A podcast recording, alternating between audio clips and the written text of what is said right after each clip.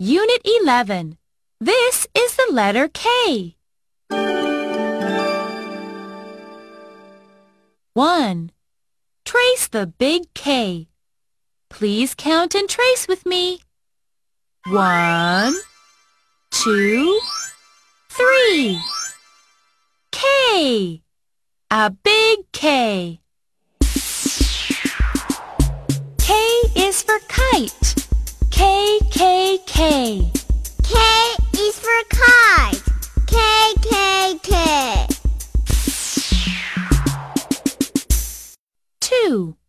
Trace the little k. Please count and trace with me.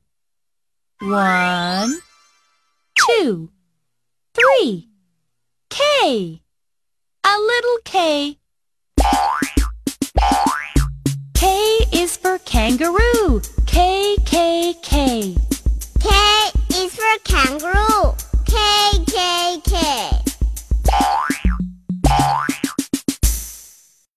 3.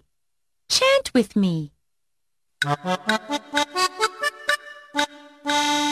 K, K, K. K is for kite. K, K, K. K is for kite. K, K, K. K is for kangaroo. K, K.